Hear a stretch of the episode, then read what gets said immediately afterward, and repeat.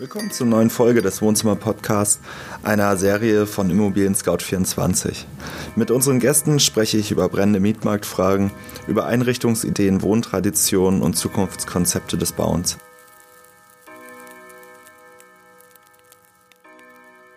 Mietendeckel. Ein Schocker für Berliner Vermieter und Investoren. Die Klage beim Bundesverfassungsgericht ist jetzt schon sicher. Kritik gab es vorab zuhauf auch bei den Immobilien Scout 24 Experten. Es ist ja ein Skandal, dass es so teuer geworden ist. Ja, aber die Frage ist doch, wessen Schuld ist das?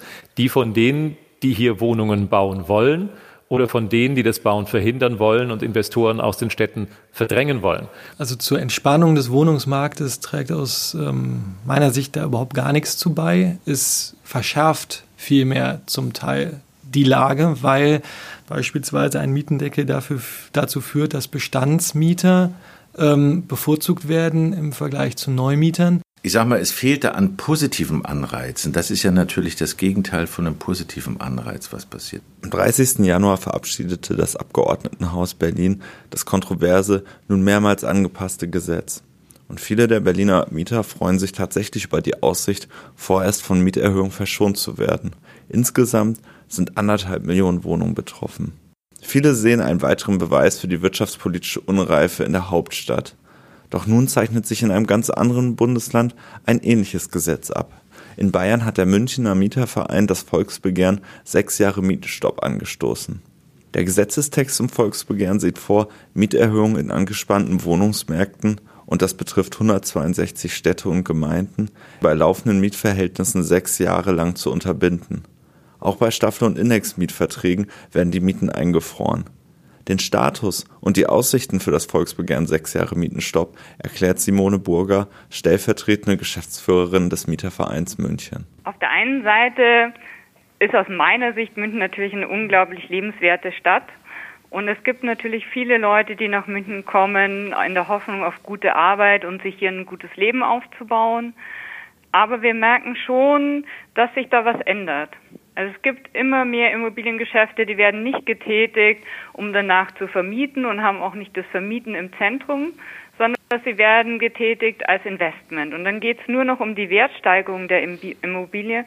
Und da sind wir schon im Bereich der Spekulation und das trägt auch zu den hohen Mietpreisen hier in München bei. Der von Ihnen beabsichtigte Mietendeckel, der umfasst ja jetzt nicht nur München, sondern über 160 Gemeinden in Bayern. Es gibt jetzt vom Institut der deutschen Wirtschaft eine aktuelle Erhebung mhm. und äh, da hat man auch festgestellt, dass insbesondere in Oberbayern die Wohnkosten deutlich stärker steigen als die Lohnkosten. Also uns ist es schon auch wirklich wichtig mit diesem Volksbegehren, deswegen ist es ein bayerisches Volksbegehren, einfach wegzukommen von dieser Zuschreibung. Also das mit den hohen Mieten ist nur ein Problem in München, sondern es ist eben in vielen Kommunen in Bayern inzwischen ein riesengroßes Problem. Und da sind dieselben Gründe, die auch München betreffen, die Ursache. Und eine der Hauptursachen ist, dass gerade in München, Oberbayern und vielen anderen Regionen die Bodenpreise immens gestiegen sind, weil sie als gutes Investment gelten, als sicheres Investment. Und auch das trifft gerade den oberbayerischen Raum. Sind das auch so typische Probleme Ihrer Mitglieder, dass sie zu viel Miete bezahlen? Ja, auf jeden Fall. Also es gibt so drei Punkte, die unsere Mitglieder am meisten betreffen. Das eine ist Modernisierung. Also dass Wohnungen massiv modernisiert werden und plötzlich die Mieten sich verdoppeln und verdreifachen und die Menschen einfach sagen, okay, da bin ich raus, das kann ich mir nicht mehr leisten. Auf der anderen Seite haben wir natürlich auch die Mieter, deren Vermieter wirklich alle drei Jahre 15 Prozent die Miete erhöhen. Und man dann so irgendwie so langsam merkt, okay, die nächste Mieterhöhung schaffe ich noch aber bei der übernächsten geht's einfach nicht mehr. Also auch dieses Lammsange, dieses äh, auf sie zukommen sehende, irgendwann kann ich mir das hier nicht mehr leisten und irgendwann bin ich hier raus. Und mhm. was in München und in Bayern auch massiv zugenommen hat, ist die Eigenbedarfskündigungen. Das ist natürlich besonders bitter, weil die Neuvermietungen besonders teuer sind und viele sich dann nicht mehr leisten können, in der Region oder in München oder in ihrer Kommune eine Wohnung zu finden. Sie strengen ja jetzt dieses Volksbegehren an und ähm, das äh, umfasst so als Schlagwort, äh, dass sechs Jahre ein Mietendeckel ähm, kommen soll.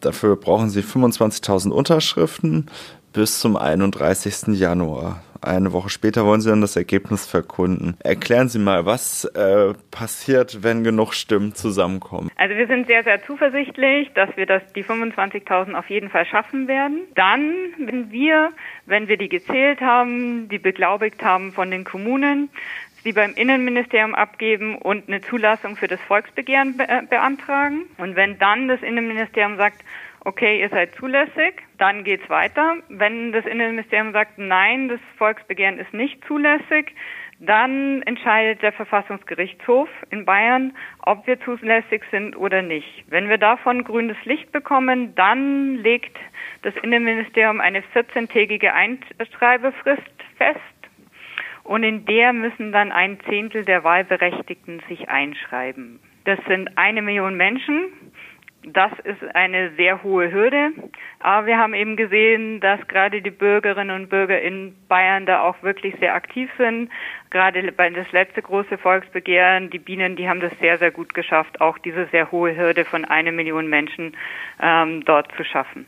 Die letzten fünf rechtsgültigen Volksbegehren in Bayern haben ja alle zu einer entsprechenden äh, Gesetzesanpassung äh, geführt. Da, da stehen die Chancen statistisch gesehen ja ganz gut. Ja, also wir sind auch sehr, sehr zuversichtlich, weil wir finden, das ist ein unglaublich wichtiges Thema. Wohnen ist ein Grundrecht und die hohen Mieten sind wirklich ein Thema, das die Menschen hier in dieser Region bewegt. Werbung. Inzwischen sind wir schon bei der Hälfte dieser Folge angelangt. Jetzt gibt es eine kurze Pause, in der uns Johanna aus der Produktentwicklung etwas über die Premium-Mitgliedschaft von Immobilien Scout 24 erzählt. Gerne. Die Premium-Mitgliedschaft ist sozusagen eine Erweiterung des normalen Suchprofils und man bekommt viele weitere Werkzeuge, wie zum Beispiel eine Versicherung für Türnotöffnung, wenn man sich ausgeschlossen hat. In manchen Städten kostet es ja schon 180 Euro, wenn der Schlüsseldienst an Feiertagen oder nachts anrückt. In der Premium-Mitgliedschaft ist seit neuestem auch eine kostenlose Prüfung der Nebenkosten enthalten, richtig? Ja, genau. Dafür macht man einfach mit seinem Handy ein Bild der Nebenkostenabrechnung und lädt diese hoch. Dann kommt der Check und bei Uneindeutigkeiten oder zu hohen Kosten ein fertiger Brief, den man an seinen Vermieter schickt. Außerdem werden die Anfragen von Premium-Mitgliedern den Vermietern und Maklern immer oben im Postfach angezeigt. Ein halbes Jahr Premium-Mitgliedschaft kostet monatlich nur 19,95 Euro. Die verschiedenen Laufzeiten können jederzeit gekündigt werden. Weitere Infos äh, zur Premium-Mitgliedschaft stehen in den Shownotes dieser Episode. Danke, Johanna. Gerne und viel Spaß beim Weiterhören. Was unterscheidet Ihr Konzept eigentlich von dem Mietendeckel nach dem Berliner Modell, der ja auch sehr umstritten ist? Das Grundsätzliche ist, wir haben über 160 Kommunen, äh, für die unser Mietenstopp gelten soll. Berlin ist eine Stadtstaat. Also das ist eine Stadt, die relativ gleiche Bedingungen hat. Während wir sehr kleine Kommunen, die auch ein Problem mit hohen Mieten haben, aber vielleicht auf einem anderen Level, mit einer Großstadt wie München in Zusammenhang bringen müssen. Das sind einfach eine ganz andere Grundvoraussetzung als in Berlin. Deswegen haben wir da auch andere Wege gefunden, nämlich dass wir viel auf die ortsübliche Vergleichsmiete als eine Mietspiegel setzen als Obergrenze und dass wir eben diese Preisobergrenzen, die auch so umstritten sind, in Berlin nicht haben. Viele Skeptiker oder Kritiker des Mietendeckels sagen so, okay, das sorgt für eine Entspannung, das ist schön und gut, aber das alles bringt nichts, wenn man nicht einfach den ähm, Neubau voranbringt. Ja, wir haben immer gesagt, der Mietenstopp ist eine Atempause für die Mieterinnen. Es ist keine Atempause für die Politik, sondern wir wollen genau das Gegenteil, dass die Politik A diese sechs Jahre wirklich nutzt, um Gesetzgebung für Mieter auf den Weg zu bringen um bezahlbares Wohnen zu schaffen, weil nur Neubau bringt uns einfach nichts. Also wenn die Bodenpreise so unglaublich hoch, wenn heute in vielen Gegenden Bayerns neue Wohnungen entstehen, entstehen unglaublich teure Wohnungen aufgrund der hohen Bodenpreise.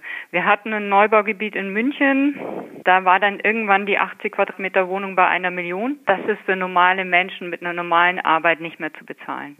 Es braucht den Druck von der Straße, es braucht auch dieses Volksbegehren, um die Staatsregierung dazu zu bekommen, das zu machen. Sie haben schon in bestimmten Punkten ähm, gestartet. Es gibt jetzt eine eigene Wohnungsbaugesellschaft wieder des Freistaates. Sie haben angekündigt, mehr in den sozialen Wohnungsbau zu investieren. Aber ich glaube, gerade dieser Druck ist notwendig, dass Sie es dann auch wirklich machen. Können Sie sich das vorstellen, dass es so einen deutschlandweiten Mietendeckel gibt? Und äh, was würden Sie dann solchen kritischen Stimmen, die von Enteignung sprechen, entgegensetzen? Vielleicht zuerst mal zum Thema Enteignung. Also ich würde schon mal deutlich machen, wir haben ein Grundgesetz, da steht in Artikel 14 Absatz 2 Eigentum verpflichtet. Sein Gebrauch soll zugleich der Wohle der Allgemeinheit dienen. Und das gilt gerade insbesondere für Immobilien, für Wohnen. Weil was, man muss sich einfach mal klar machen, was bedeutet das, wenn die Mieten unglaublich wahnsinnig ansteigen? Das bedeutet, dass es irgendwann Menschen gibt mit einem normalen Einkommen, die diese Mieten nicht mehr bezahlen können. Die wegziehen müssen und die damit auch das Recht verlieren, für sich selber persönlich zu entscheiden, wo will ich denn leben? Möchte ich denn gerne in der Stadt mittendrin leben und nicht irgendwie in einem Vorort weit reinpendeln? All das beschränkt die auch in ihrer Grundrechte und deswegen muss man da auch eine Abwägung treffen. Und deswegen kann ich sehr wohl in das Eigentum eingreifen. Und der Mietenstopp führt ja nur dazu, dass er es erstmal einfriert und die Härten wegnimmt. Bei uns das ist auch ein Unterschied zu Berlin, dürfen Mieten erhöht werden bis 80 Prozent der ortsüblichen Vergleichsmiete. Das heißt, wenn ich ein fairer Vermieter war, ein Privatvermieter, der nie groß erhöht hat, der immer ganz vernünftige Miete verlangt hat und der dann plötzlich auch verhöhen muss, der darf auch weiterhin erhöhen, eben bis 80 Prozent der ortsüblichen Vergleichsmiete. Und deswegen ist es so ein Geben und Nehmen. Aber es heißt auch mal, dass Gier eben kein Grundrecht ist. Es gibt in ganz Deutschland Kommunen und Mieterinnen, die dringend einen Mietenstopp brauchen. Es sind nicht alle Mieterinnen und Mieterinnen, Gott sei Dank, in ganz Deutschland davon betroffen. Aber es gibt auch in Ostdeutschland Städte, wo die Mieten extrem angestiegen sind und wo so ein Mietenstopp sinnvoll ist. Und deswegen genau zu schauen, welche Kommunen, für die das sinnvoll ist, genau wie wir das eben mit dem Mietenstopp in Bayern gemacht haben, und das bundesweit als einheitliche Gesetzgebung aufzulegen, würde ich persönlich für sinnvoll finden. Das war die vierte Episode des Wohnzimmer-Podcast.